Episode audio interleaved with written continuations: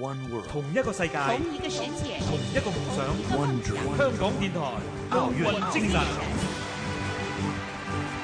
欧阳小芳十四岁开始在朝阳市体校练习举重，九九年进入辽宁举重队，零二年入选国家队。二零零三年，欧阳小芳在亚洲青年锦标赛上夺得六十三公斤级抓举世界纪录。此后，在全国锦标赛、全国冠军赛等多次六十三公斤级抓举比赛中夺得冠军。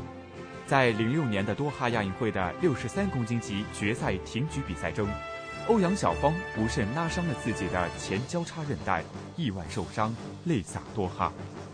但伤病并没有让他放弃。在伤势痊愈之后，以个人名义参赛的欧阳晓芳，在民乐杯2008全国女子举重锦标赛暨女举奥运选拔赛上，在63公斤级的比赛中，以抓举117公斤、挺举135公斤，总成绩252公斤的绝对实力，力压群芳，夺得三枚金牌，实现了包揽三金的愿望。同时，打破六十三公斤级抓举一百一十六公斤的世界纪录。赛后，他对自己的发挥表示满意，认为战胜自己非常重要。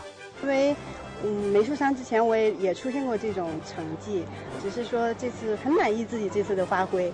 嗯，我没有看超不超谁的记录，只是我跟自己自己比，只要把自己战胜了就是好。欧阳小芳目前最大的愿望是参加零八年北京奥运会，为国争光。